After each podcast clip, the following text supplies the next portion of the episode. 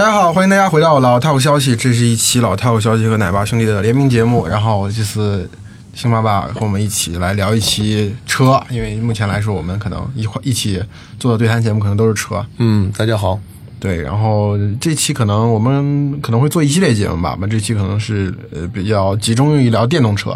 因为星爸爸和我年底都在选车，而且都都是选电动车。对，然后呃你去了那个广州车展，是的，对对，然后我是去最近参加了几个车企的活动，所以我觉得可能最近可能比较适合我们输出一点节目，因为可能到年底很多人都在看车，都是想春节前后过年提前提一对辆车回家。对，然后呃，现在提就电动车的渗透率应该是明年到百分之二十嘛。嗯，呃，百分之二十，如果懂互联网的朋友肯定知道，就任何一个市场当渗透率到达百分之二十的时候，它是最热闹的，就是增速最快，然后基本上就对后面的市场份额具有某种意义的意义上的决定性。所以之前行业内一直有观点嘛，就是决战二零二三年，但是以这个高速成长来说，很有可能会提前，提前到二零二二年年底吧，就是。就明年，嗯，各家车企也都到了更新那个产品线的。对，因为现在普遍都是一代一代产品。对对对，因为未来它是它分一代平台和二代平台嘛，ET 七和 ET 五属于二代平台，哦对吧？老的 ES 八、ES 六属于一代平台。然后呃，小鹏是它它是相当于 SUV 和呃电动车的第一代，就是我们现在看到的产品，对吧？它是一个比较类似的这个平台。然后呃，下一代可能从明年年中之后，它要更新的可能就是另外的新系列的一个产品，包括我们刚才看那个叫什么，它叫 G 九。对 G 九，对，然后呃，先说一下我们聊的原点吧，因为我我在选车，我选的车是三十万以内的，嗯，新爸爸选的车应该是三十到五十的，对，对，电动车。然后，所以我们正好把这个基本上主流电动车覆盖的区间都会都会给聊到。当然，我不能说十万左右电动车不主流啊，就是市值也也主流。而且从销量来看，你比如说看有些厂商，比如哪吒，它的销量还真的是很高。是的，对，然后路上反正你打滴滴吧，也经常打到。就是你能买的主，你自己想买的主流，就对你会买，你真的会掏钱去买的那个主流。对，有呃不是，我觉得像十万元的电动车，比如说比亚迪的那个什么元啊，我们刚才说哪吒的一些车型啊，它你不能说没有人买，它是有人买，就是说可能就是大家如果买这种车，不会说就会花很长很大时间的精力去研究它，去体验它，更多就是纯粹我暂时需要一个代步车嘛代步。工具，对，所以我们就主要聊的可能就是二十到到五呃五十万，然后顺带着，毕竟我们这个节目它有比较明显、比较鲜明的互联网特色，我们还会从公司的角度，对吧？去去去大体聊一下。然后我先说一下我，我先说一下未来，因为我刚参加未来的活动，嗯，我我去未来参加未来的活动的时候，我我感觉还是蛮有意思的，就是就是我在微博上说嘛，我说我去，我这是第一次参加未来，虽然之前就是我未来这种企业，可能它跟互联网公司的关系会比较近一些嘛，嗯。跟车企它不是同样的一个怎么说呢，就是跟车企大部分车企的那个 DNA 它其实不一样的。我又算是了解互联网比较了解比较多的一个媒体人，但是我真的是没有参加，或者说没有兴趣参加过他们的一个活动。这次是第一次去参加，然后我终于知道他为什么他能花掉那么多钱。就是我之前，比如说你，你当然有些我之前你看到一些材料是理理想嘛，就理想汽车理想说说他说他评价未来的那个那个花钱方式，在内部说他们不能这么花钱，对吧？或者说一场活动花八千万，可能对理想来说完全不可接受。他他最想的最多的可能是最好免费做一场活动，就是你你到现场之后，你还是能直观的体验出来，就是这个东西为什么他这么做和他为什么可以。就是如果你只是从文从文章上看，或者说从别人那里微博上大家就去讨论，哎呀，未来一场活动花了大几千万，对吧？理想可能就租个展台，理想在上面说一说，请一些老车友们，然后来发个言，做个 PPT，可能就过去了。就是你到现场，你才会知道这个东西它有用，它非常促进成交，它会让参加的人觉得我很重要。就是这个东西，你不到现场你不知道。比如说，让未来的未来的这个车友当中选出来，哎，去参加那个开幕，他们那个演奏那个音乐，一个大提琴，一个钢琴，就是中国的中产阶级，尤其是净值还稍微高一点的中产阶级，他真的是需人生需要这样一个舞台，他会很快乐。然后你去看那些车友会把自己的 logo 放在上面，那个车友会它不只是有省车友会，你看中西部地区的一般是省一个省一个车友会，你会发现到到了东部有些地方一个镇都有一个车友会，有的可能是那个镇有一个未来的这个极端狂热的车友，然后最后推荐这个镇上，比如他那些。同为拆迁户的那些同乡们，大家都买这个车，然后就买起来了，认同感很强。对你也不是当时你就下单了吗？对我主要是冲动了一下，冲动了一下，然后主要是定金可退嘛，定金不可退，我就不下单。嗯，你当时是怎么感觉？那个 ET 五发布的时候？哦，我首先说吧，看这个发布会，呃，我是在车上看的嘛，嗯，然后就觉得确实是有一点。呃，像看那个数码产品的发布会一样，而且他也不会说我是某某那个什么理想新车发布会，他给自己起个特别好叫 New Day 嘛，然后每年都会下去，就这个像 WWDC 一样。对啊，这个这个调性就特别像数码那个数码公司。对，然后看 ET 五的话，因为呃之前那个我我是先付了 ET 七的订单的，嗯嗯，但是对 ET 七我是我我付订单也是为了占占一个坑嘛，然后。对我来说有点太大了，嗯，然后看到一首先看到一 T 一 T 五这个车，就是它的价格也好，定位也好，正好符合我比较需求。因为我是为什么想买轿车呢？是我试驾了小鹏的 P 七之后，觉得这个在城市里开这样一辆有运动属性的，然后。体型，呃，中等的这样一个轿车，通勤路之前你是拒绝轿车这个可能性？对，之之前买这个车就是把目标缩小到两两个车型，一个是理想 ONE，一个是 Model Y 嘛。嗯。理想 ONE 就是大车，你呃兼顾一下家用，对吧？然后 Y 就是明显就是运动风格更强一点，纯电纯电里程更高一点，更好用。但是不是出了这个 P 七的深度试驾，开了三天就立刻就觉得。啊，轿车也是可以的。对，我这，然后就是反正就是到 ET 五这样一个，它各个从运动定位上来说，然后这个车的外形，这个里内饰的设计也没有过分的那个，像现在很多国国那个呃国产品牌造车给你堆的 特别夸张，不伦不类不伦不类的。因为我觉得整个整个车是比较符合我胃口的，我就下了个两千的那个定金。嗯，对，我是觉得呃比较像看就是 iPhone。五五 S 跟五 C 发布会的时候，嗯，就很多人肯定是看想想想买五 S 的嘛，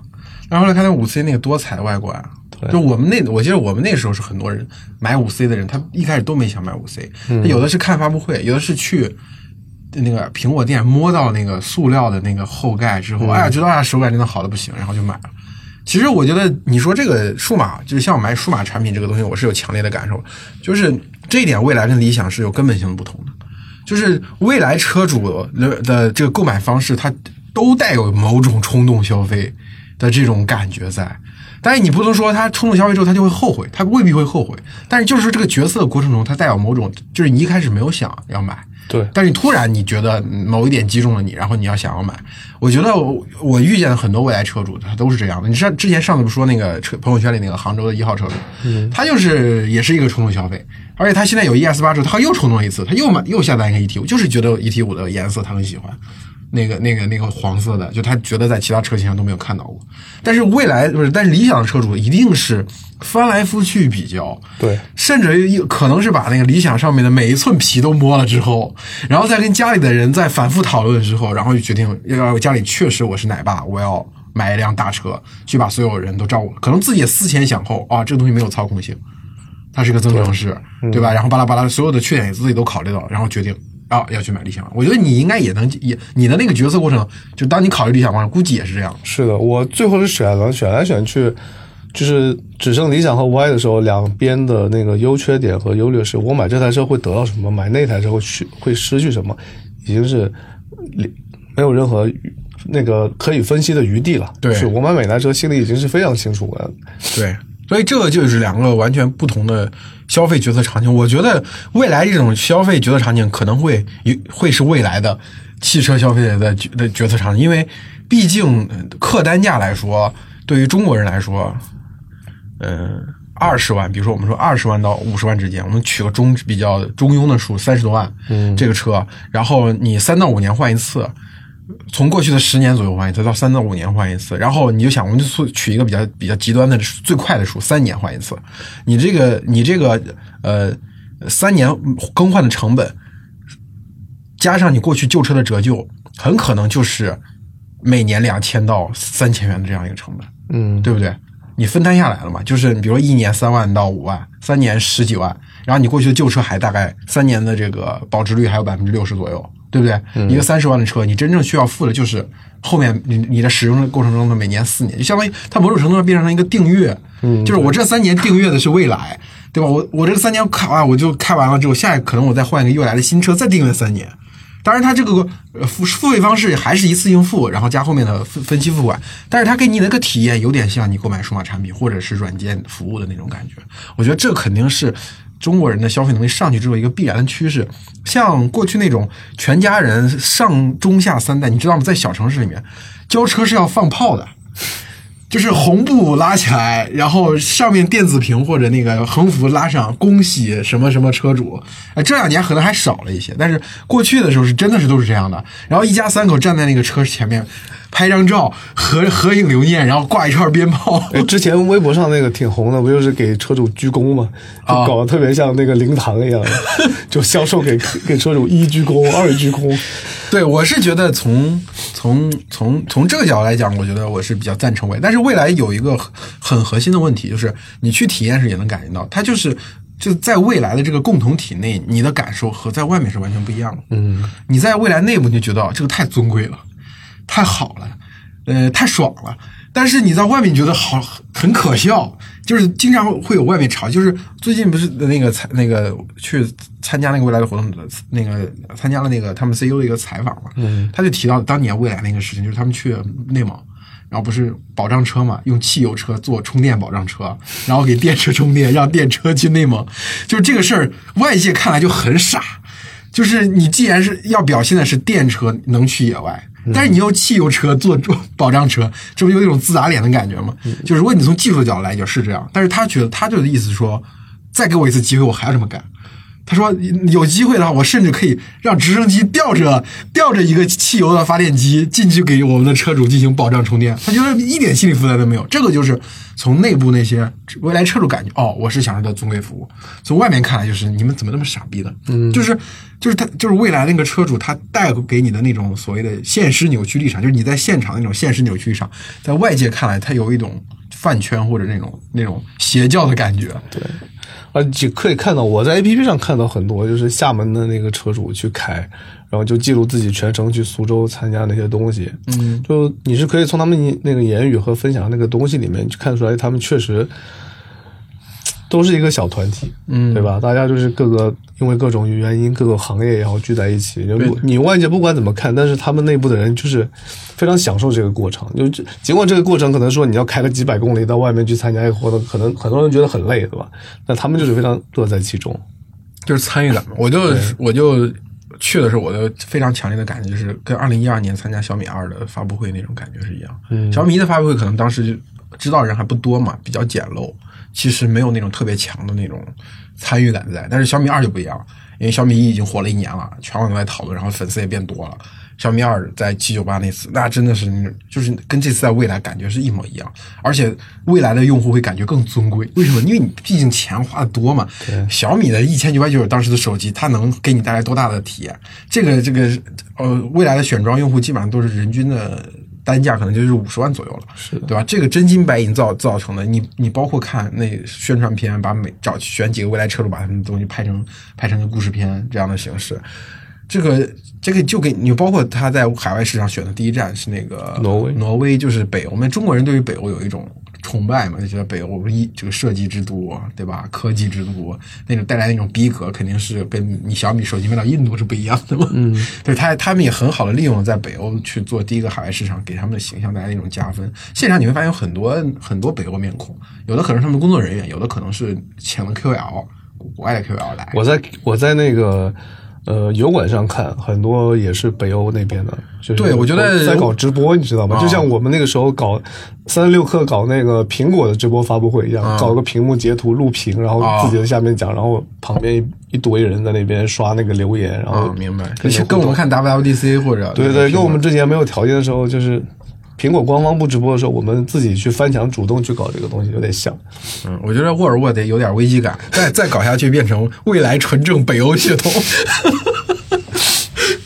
对，然后呃说完未来回回到这个回到我们选车上面吧，对吧？然后我我我选车其实也是两款车在选，一个是 ID 六，嗯一个是小鹏 P 七。其实呃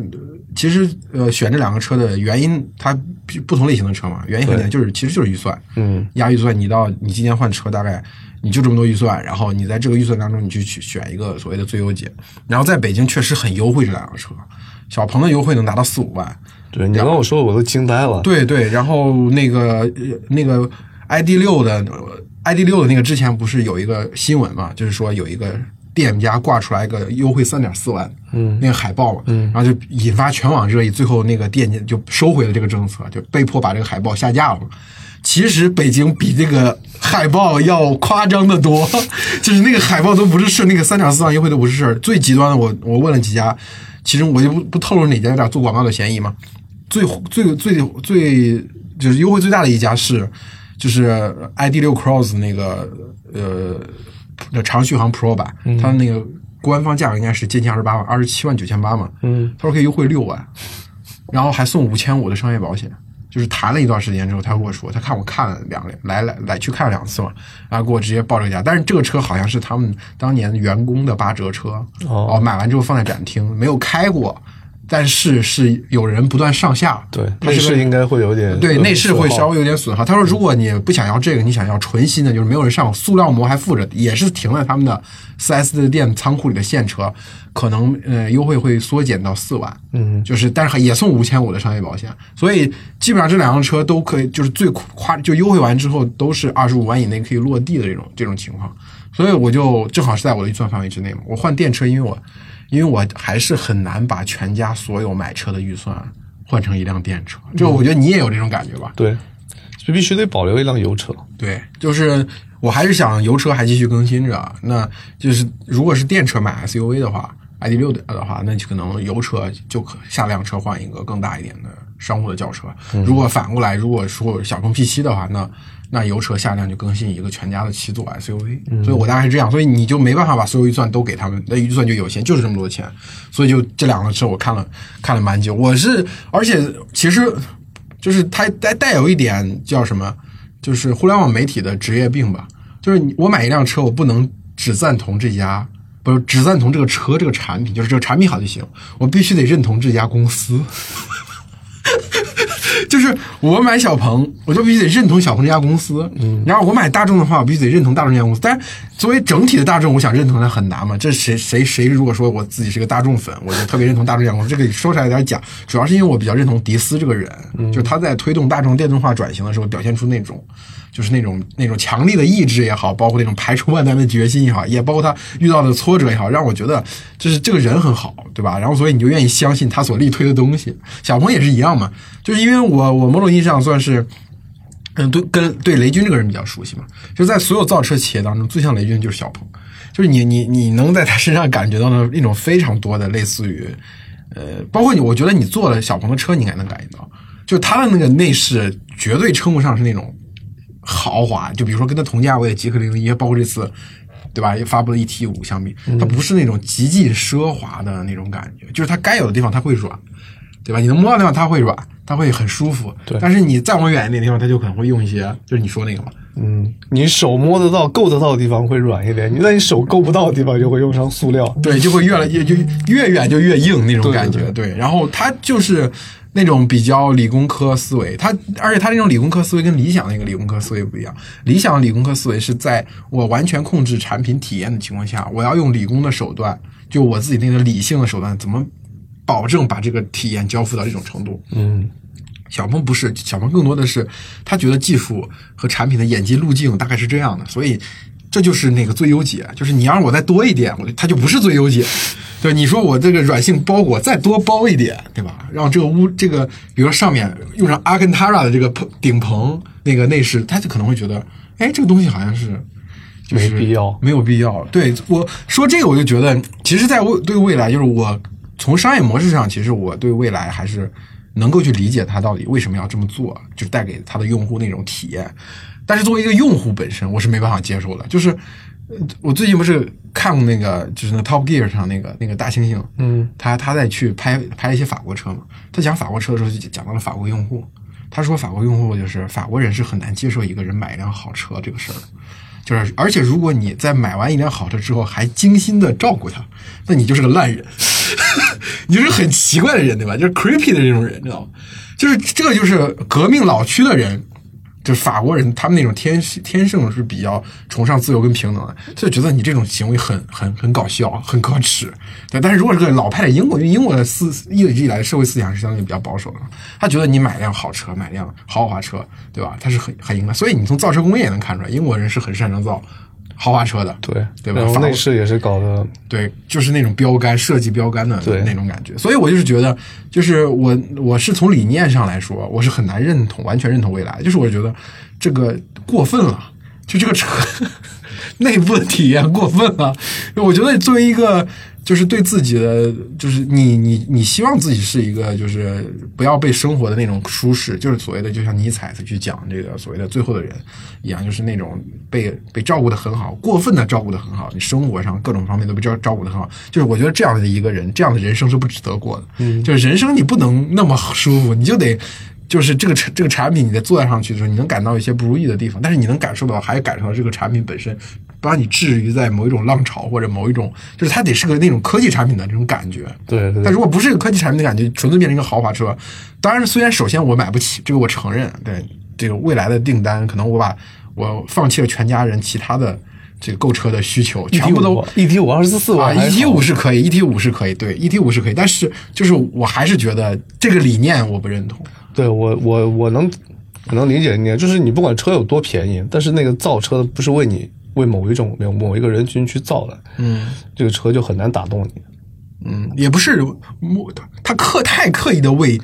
某一种人群去造，而我觉得我不是那样的人，嗯，明白，对我更喜欢那种普世，就是为所有人造车，就一个产品，比如说 iPhone，iPhone 它的品质也很好。那我就不会去拒绝 iPhone，因为我觉得这是对为所有人造的一款手机。但你说我弄个八八四八手机，我觉得太傻了。就是所以，我当然我不是说未来是八八四八这样，但是你要知道，在中国过去的商业史当中，它是有一派这样的人，什么小小罐茶，嗯，八八四八，一人一本，就是他会有一批这样的厂商愿意去做这样的东西。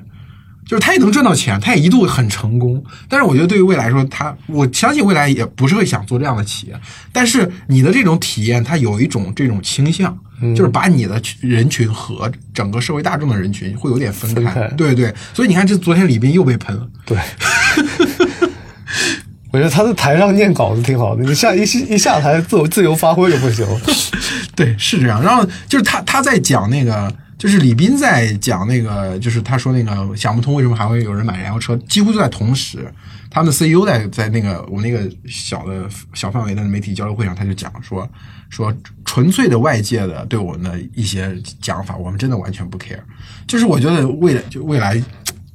他真的有是有一种孤岛的感觉，就是他打造那个体验是某种意义上，不管从人群上还是还是这个产品体验是带有一种封闭的特性的，包括他他用的换电模式。对吧？其实只有他这么一家在做，别人都是走快充路线的嘛。嗯，只有他在做换电模式，然后他那种事无巨细的，动不动就送积分。你在这个这个论坛里一有什么事儿啊，送你一万积分、几千积分。他的积分相当于大概相当于十个积分算一块钱嘛。所以就是他就只要用户一有什么不满意的成分就送积分，他就用这种方式把这个口碑确实身在其中的人乐在其中，但是不身不在其中的人就会觉得这家企业会有一些他他他所存在的固有的问题。但是我觉得跟未来对应的，就我跟未来这家企业对应的，其实并不是小鹏，我觉得反而是理想。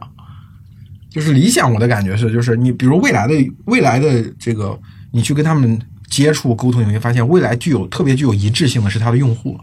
就它的用户具有某种意义上的排他性。嗯，就是它的用户，他会要求的用户具有某种共同的身份认同，或者说某种的共同的思维方式，所以他们都能认同一体。E T 五也好，E T 七也好，还是 E S 的 S U 也好，他就认同我这个产品和我这个理念，然后我这个群体可以扩大，但是不能过分稀释这个文化。你会发现，理想正好不是这样，理想的用户其实是无所谓的，就是但是理想对他的员工是类似这样的，就是你跟一个理想的人，你会发现他都哪怕是个店，就只是个店员，他都很想说服你。就是，就我觉得他们这个员工这个整体应该是，呃，是统一格式化的，这其实也比较像理想这个人的风格嘛。他一直以来就是喜欢在公司内部，对吧？不断的宣讲、讲课、当教员，然后就是他是自己说个结结硬债打呆仗。然后我给他加过一个当教员，就他呃理想内部是有那种大型学习之风的，动不动就要学习个什么东西。然后他理想自己本人也乐意分享，所以理想是你觉得员工跟他们相处的时候，你会觉得哦，你们的员工真的你是理想的人，就是那种对造车理念什么样的，包括对理想本人啊，你这我记得最有印象就是还那时候还早，还不像现在理想已经卖的这么多了嘛，嗯就是理想的交付额量只有每个月一千多台的时候啊，我记得我去商场体验过一次理想。哎，就是那个那个那个那个卖卖车那个小哥跟我说了半天之后，看我好像没有什么不为所动，然后说：“你知道这个理想吗？就是汽原来汽车之家的创始人。”就是我，我就当时就笑了。我我当时就是说，不，我笑了不是说你跟我这样一个人去问理想，我肯定是知道。我是笑的是，这其实不应该的。就是你跟人在推销车的时候，你不应该去讲这些东西。他他最重要决购买决策不是要管你创始人是谁的，对对吧？但是他为什么会这么说呢？肯定是他们的公司在反复培训当中去讲了很多我们公司创始人是怎么想这个问题的，对吧？他的过去的经历是什么？他会怎么说？所以在内部进行这种高度同一化之后，他会有这种对外的侵略性的。溢出了，溢出了，对，就是那种溢出的感觉。对，他很像就是阿里，就是你跟阿里人打交道，就是啊，感觉每个人身上都存活了一片小马云。理想就是这种感觉。高强度培训之后，不由自主的就会会会发挥出那种 对想让外界也知道的那种。对，所所以我就觉得，对对理想这家公司来说，我觉得其实就是它的用户其实还蛮蛮多元化的，有有有很多人是家庭用户，全家最后这个男性放弃了自己所有的可能性之后，哎，我就当好奶爸，我就买这辆车。有的是家里像是有很多辆车嘛，但是理想确实用起来体验很好。过去就是理想经常强调的，哎，我们的多少车主，百分之多少车主是从 BBA 转化过来的，对不对？这这都有，就是有些人是放弃了汉兰达选了理想，有些人是已经有了 BBA，见识过外面的天世界是什么样的，然后又又又又想重新回到家庭这样的角色当中。所以无论是是哪一种，其实都能看出来，就是理想这家企业还是比较相信所谓的一个产品能够征服所有人嘛。就是最近我看理想他们不是有采访，他就说人人都知道乔布斯好，但是就不愿意做。对，当然我并不认为理想是乔布斯，但是 你说这个我就话就展开，就是我觉得很奇怪一件事，就是最近，呃，理想在 PR 的过程当中，就是投他们就就写有有些媒体就写了几篇文章，就什么理想的产品观，就我觉得太早了，就是这才做了一个产品就就有产品观。我不知道你记你记得吗？乔布斯他他和沃兹尼亚克做的那个 Apple Two 嘛，大获成功之后，他后面做的三款产品其实都不成功。就是我觉得，比如说如果那个时候有人说乔布斯的产品观，我觉得可能在硅谷会被别人笑话。而且到目前为止，你看到明年那个小鹏出 SUV，然后未来轿车上线，就剩理想一家就做一个车型，对吧？对他们叉零一嘛，对，叉零一，它可能叉零一，我觉得我不知道，我我我感觉从那个谍照看，可能也就是加长，空间更大。至于说你说用户体验有什么颠覆性的改变，我觉得估计也很难。场景也是，所以我之前说，我这三家都是年底的时候把那个月交付量冲到接近一万五嘛，所以我觉得两小鹏那个数字是更好看一些。为什么它？它其实是三款车型，三款车是不同的市场。嗯，所以它很平均。对这样的话，它后面它三款都能增长。但是我觉得理想可能会面临一个问题，就是理想 ONE 叉零一出来之后，很多是理想 ONE 的车主分流过去了。我觉得你就是，你就是，如果说他他今年上半年要能，呃，不是明年上半年能要能交付理想叉零一，你肯定不会提理想零一了，对。对吧？肯定是这样的。但是我觉得理想的车主是，呃，最没有存在感的一群人，就是他他真的就特别能体体现出理想卖车的那种理念，中年人为家庭着想，怂，对怂。没有时间，我们唯一能看到的理想，就是上次去试驾有一个，就是那时候他们那个新新款出来，对吧？老款的用户不知道新款要出，对从这儿你也能看出他们那个互联网活跃度太低了。因为如果你真的在互联网活跃，你肯定知道马上要出新款了嘛是的。他们这些人可能四月份、三月份的时候，他在网上也不怎么上网，所以他不知道新款要出，所以他就会觉得有点被骗的感觉。而且他特别，他就问我们能不能帮他们宣传一下，对吧？应该后面也就直接被摆平了，就是理想所要的那种人，你为了家庭放弃了自己，低到尘埃里，吧？对对你平时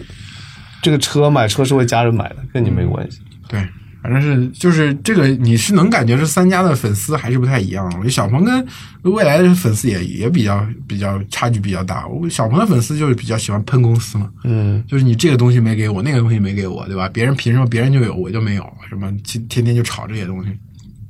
怎么还不交付啊？几个星期要维权？小鹏的车主就喜欢干这种事儿，但是未来车主是比较还是维护公司核心价值的。对。但我觉得有一点是，未来可能把车主服务的太好了，稍微有一点服务不周到，他就骂他。啊对吧？你那个积分，像这次发发新车，那个呃 App 里面，他自己社区里面，好多车主在说，我是那个复购的车主，我那个五千积分去哪儿了？啊我三折购那个 NOP 是那个自动驾驶那个软件的权益去哪儿了？就是啊看上去还是净值非常高的一群人，但是在这些鸡毛小事上面，可能他也不在乎这个钱吧，他在乎的就是那个等级，对啊我是创始车主，对啊然后我是第几批车主，对啊，为什么我的我的权益没有在这个里面体现出来呢？哎呀，对他们可能会对被外界怎么对待这个事情还是比较敏感的。对，而且特别多。你看闲鱼上面好多未来的车主啊，就是卖，就是你你去试驾，用他的名义去试驾，他给你返个一千块钱，真的假的？真的啊就是呃五百、两百都有，然后最多的我看到是一千。嗯就是说你用他的名义再去试驾，然后干嘛的，他给你钱，因为他有积分，啊然后他可能在社区里就是那个等级会增 就变 KOL 了，然后就怎样了。哦哦，就真的很在乎外界的那种看法和这个什么。我觉得这当未来车主其实挺不容易的。我觉我觉得就看像你刚才特别说的，就是未来有一些 核心的一群车主，就是特别享受被服务、被外人看高高看一眼的那种感觉。对，我觉得这种情况就是它有一个分水岭嘛，就是如果说你在这个行业渗透率百分之二十前后的时候，如果还沉迷于这种，嗯，就这种哎，我的粉丝忠诚度高啊，对吧？我们的体验最好啊，就很可能会错失一些增长的机会。因为我觉得这个时候最重要还是增长。你你一举简单就是我老喜欢举小米的例子，小米当年二零一四年的时候做的最错的事情，就是在市场渗透率百分之二十的时候，以为天下已定。对吧？就也没有说拿那个软银的大钱，也没有去积极拓展线下渠道，还觉得线上我这包打天下这套后面会慢慢渗透，就就是自然的渗透到所有的中国人那里。那没有想到你的下沉市场必须走线下渠道，嗯，那这个增长方式必然让华为、OPPO、vivo 就就做成了。等到你如梦方醒的时候，到二零一六年，其实这时候已经想翻盘已经很难了。所以我觉得。就就是可能，但是就是呃未来内部可能会他会觉得说，我的目标是 BBA 用户，我目标不是这些所谓的大众用户。但是这个东西是个悖论嘛，就是哪怕 BBA 早年他在做汽车这个行业的时候，他也并不是针对所谓的高非端的，高端，他就是能买得起汽车的所有人嘛，嗯尽量想把汽车卖给更多的人，但只是说他。毕竟发展比较早，属于老牌的车企，后面他去做自己的豪华的，打造自己的豪华定位的时候，相对来说比较容易一些。就是我觉得终终究来看啊，首先汽车是个工业化的产品，然后再再考虑长期来看，它会越来越像科技产品，就是这个趋势在是在这里。所以这个时候，就是过分的强调自己是的用户是 BBA 的用户，我不是大众用户，觉得我觉得可能是作茧自缚吧。长期来看，我觉得更好、更看好的还是那种，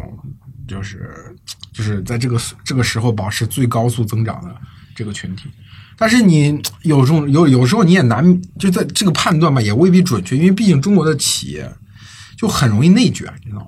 就你坐车，你能看出来。今年你无论看一呃极氪零零一，或者是小鹏 P 七，或者说呃未来新分发这个 ET 五，就我说的嘛。市场已经证明了电动车最适合做的是什么？电动三系，对不对？就是前后双电机，然后加速就能做到四秒钟左右，然后你就完全的碾压过去所谓的什么百万豪车啊、什么跑车的这种这种性能，这是最适合电动车做。然后市场上的方案又很成熟啊，宁德时代的电池，对不对？电控、电机、三电的东西都可以，都可以有现成的公版方案。然后自动驾驶呢，是各各家可能要调一些东西，最早都是用 Waymo 的方案去调，现在都有各自成熟的自动驾驶了，那无非就最后就拼的是算力。对吧？你你你多少 T 的算力？你这一代骁高通骁龙什么？我要做下一代。最后大家，我觉得，我就我就今天看今年看这个竞争的态势，我是觉得明年这种所谓电动小跑车、轿跑的这个这个市场，真的一定会特别内卷。然后你再看另外一个市场，就是 SUV，就理想 ONE 证明了电动 SUV 这事靠谱，对不对？当然，他用增程式做的。你看今年那个华为李一男，这不就造车了吗，他也说要做同时做增程式和电动车，然后那个蓝图也同时做增程式和纯电，好几家厂商都是一样的。为什么？因为理想没有证明这个模式是可行的时候，所有人都不想干这样的事情。理想证明这个事儿可行，大家都去干。然后小米做做第一款车也是 SUV，也是家针对家庭产品的 SUV。然后小米它旗下有一家它的生态链企业也是要去做 SUV。我靠！你就小鹏明年 G 九也是 SUV，你就你就知道这个赛道明年年，我觉得就它这个比相对于相对于电电电电动三系这个概念是在明年年中就会打响，对吧？这个这这个轿车这个 SUV 的这个东西可能是要年年底到后年年初打响，在这之前，我觉得理想还是会。单独的吃一段这个市场的红利的，然后后面你会发现这个事情就又红海竞争，又打价格战了，最后又又内卷。我觉得有的时候我不知道怎么去讲，就是我觉得中国企业吧，就好像不太会挣容易钱、轻松钱，就只会挣这种特别苦哈哈的钱。这点我是就是一边你能看到的是中国汽车工业的崛起，它能够提供对吧比过去好的多好得多的产品，但是有的时候你就觉得从产业的角度来觉得，你觉得大家是不是太努力了？对吧？就是拼的太过分了，因为红海竞争，对，其实每个厂商都很难保持那么从容的，像那种科技范儿啊，那种那种那种改变世界的雄心，它最后变成了频繁疲于应战。你比如说像手机产行业就是这样，最后他妈这几家企业没有一家过得开心的，没有一家没有一家过得爽的。小米最近他们的问题就是，我就我大概跟他们几个人聊了一下，就是公司内部它有一种非常奇妙的氛围，就大家累了，不想造手机了。你他妈你说打仗吧，一第一年红海竞争，想想哦，三年之后上市，行啊，大家撑住。上市之后想，哎呀，打完这一仗，刀枪入库，马放归山。他妈三年后又三年，三年又三年，那有些人真的是打不动了，就就就想要不要撤。我觉得对我我，而这是这是从公司内部你反映出来，对用户来说，你真的就是这个东西。你比如说，你第一眼看到理想做出来 SUV 七座 SUV 家庭的啊，这个那里面的皮子这么好，对吧？体验这么好，这那个语音交互做的这么好，这些扶手啊这些东西都这么这么有人性化，你觉得哎呀太好了，这个产品我要为这家公司购买它的产品，支持这样一家公司。这家公司也会有很多力量去做思考未来的产品会是什么样。但是，一旦你说他妈七八家公司都在做这东西，你又把这个东西做的非常的廉价。就是大家就是感觉哦，你也在做这样，他也在做那样。这个最后其实用户也觉得这个市场就是买这种车就是就是看价格嘛，对吧？是就是谁也不想买一辆在别人眼里来看起来很廉价的车，做烂了，做烂了。然后这个时候又觉得，哎呀，还是去买 BBA 吧。嗯，那实际上那个没有被做烂。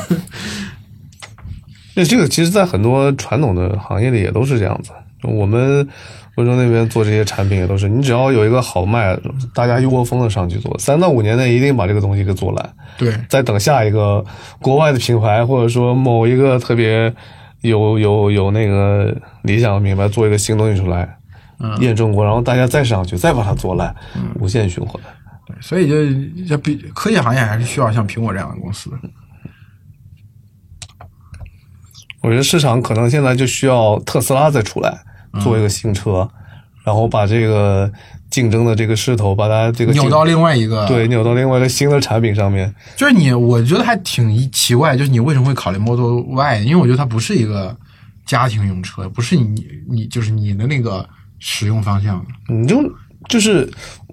我我现在就是四口人嘛，就常用的就四口人嘛，后面放一个婴儿座椅。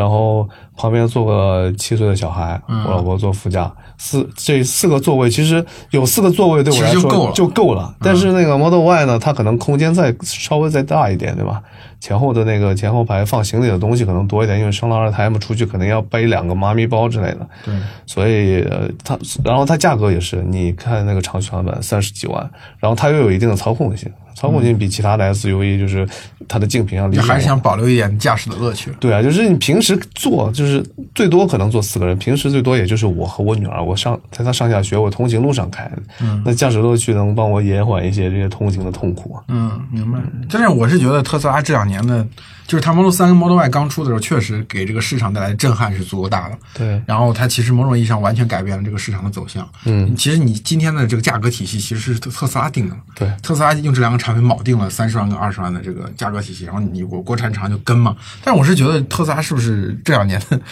创新也有点有点萎缩了？你看他们现在的车型最新的就是改款那个 Model X 和 Model S。也都六七年了，基本你我们也没有没办法从媒体上或者说什么财经的那个呃报道上面看到他们有发任何新车的那个，除了那个 Model Two 对吧？你就算出出那 Model Two，我觉得它就是这马斯克自己都说了，它是肯定会延缓了，因为它现在新 Model 三都生产不过来，需求都生产不过来。对他过去想生产 Model Two 是因为他觉得 Model 三的需求释放了之后，他要创造新的需求，那你就得用一个更小的车，对吧？更低的价格去打，加速世界向电动化转转型。那现在好像疫情之后的世界好像是变成了 Model 三都供不应求，那这个时候他好像。也不着急，但是他那个东西，就像你比如说，他最新的新产品车上应该是那个 Plan，嗯，对吧？那个确实是黑科技，他妈的两秒的百公里加速，这个星球上三就三三千万以下的车就没有达到这样的一个。我记得你以前不是考虑这个的吗？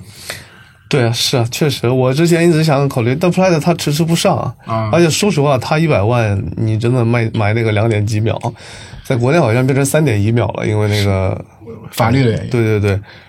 也你一年能开几次了？你买过来，嗯在你除了在在在马路上也不能开，对吧？嗯，然后对，那你买买 Model 买 Model Y，其实就是如果你单纯想体验一下那个推背感 Model Y Performance 吧 Model Y 对 Performance、Model 三的 Performance 都行，但是它毕竟不是那种两秒钟，就是你觉得这是宇宙上最快的只，是那个少了个零点一，你就感觉自己 对，这就是另外一个物种嘛。你如果以够用说的话，你就不会考虑特斯拉。是，你要说，哎，这个也够用，那个那就大众 ID 六嘛，动力最够用的是是 ID 六。就我我当时选 ID 六的时候，真的就是那种 i d 六它开起来，它底盘特别紧致啊，它开起来给我的感觉，因为我也深度试驾了三天嘛，嗯。就是感觉像一个它加速的过程就像一个那个呃特别平顺的 V 八发动机，啊。呃调教的特别有点肉的，就起步很慢，但是就是一旦到那个中后段之后，它那个动力也是源源不断的输出，嗯。但它就不会给你那种一下子冲出去的那种感觉，就真的就就是如果你要带家人的话，你要带家人的话，其实 ID 六还挺好的。对，还因为你后面坐着是长辈嘛，你你你刚开始提速没那么快，你可能我记得上次带老丈人，我就转了个弯儿，老丈人就是说去就拍着前面那个手扶箱说车开的有点猛，敲打一下。对对，然后我就又恢复这专车司机水就是平。猫，你放心，开 ID 六你绝对不会，你连开车的激情都没有。对，然后你就感觉很舒服。嗯是我我都我觉得可能呃，归根到底就是特斯拉的创新减缓，我不知道猜测对不对啊？就是我觉得是因为它在资本市场过得太爽了。嗯，现在全世界都在吹马斯克，是吧？对，就是你这个原来你是要靠一不断做一款新产品，不断做一款新产品，然后增加你的交付量，增加你的这个 GMV，对吧？你你你只有这样，你这个呃资本市场才会给你一个比较高的定价，然后你再筹集到资金之后，你继续投入到你的研发当中。嗯，现在疫情之后，这个金融泡沫就你躺着，它就每天有这么多钱，对吧？他自己都都得到最后就要减持，现在减持了嘛，减持了挺多的，挺多的他的股票，就他自己都不相信或者不觉得自己的公司值不了这么多钱。嗯，那那这个时候他就没有那个动力。我觉得 Model Two 本身来说，其实可能真的是推向。就是把这个传统车企，利就是传统车企是相当于是 A 级车，呃，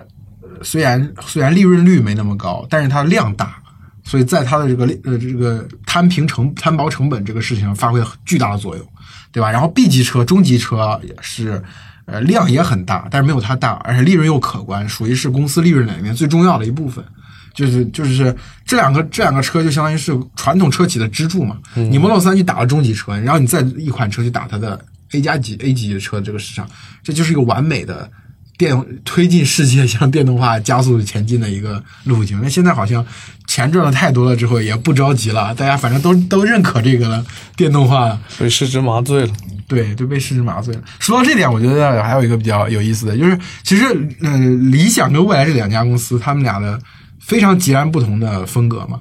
原本原本啊，如果说没有这次疫情跟之后的这个资本市场的泡沫的话，很有可能理想会成为新势力三家当中唯一活下来的，嗯，因为他花钱的方式决定了他就能持续的时间比别人长。而且他单车利润好像也是三家最高。对对，他现在他现在现金流做正了嘛，嗯，其他两家现金流还没有做正，所以就是就是这个就是如果说没有这个泡沫的话，理想活下来，其他两家可能就死掉了。但是没有如果，最后就是疫情来了，股股价先跌了一下，然后又创历史的新高，进美国不断那边印钱，然后特斯拉市值冲破天际，然后这边资本市场也会也也也把你按照特斯拉的市值去锚定去进行估值，然后你就又获得了无限的现金，然后你想未来又可以这么花了。又可以开电音派对，对，又可以开电音派对了，然后又可以去北欧了，对吧？这个就是这点就真的看出来，车企的命运啊，就跟人的命运一样啊，对吧？自然奋个人奋斗当然很重要，但是最重要的是看历史的进程。嗯，好吧，那我们这期就聊这么多，好，我们下期再见，拜拜。拜拜。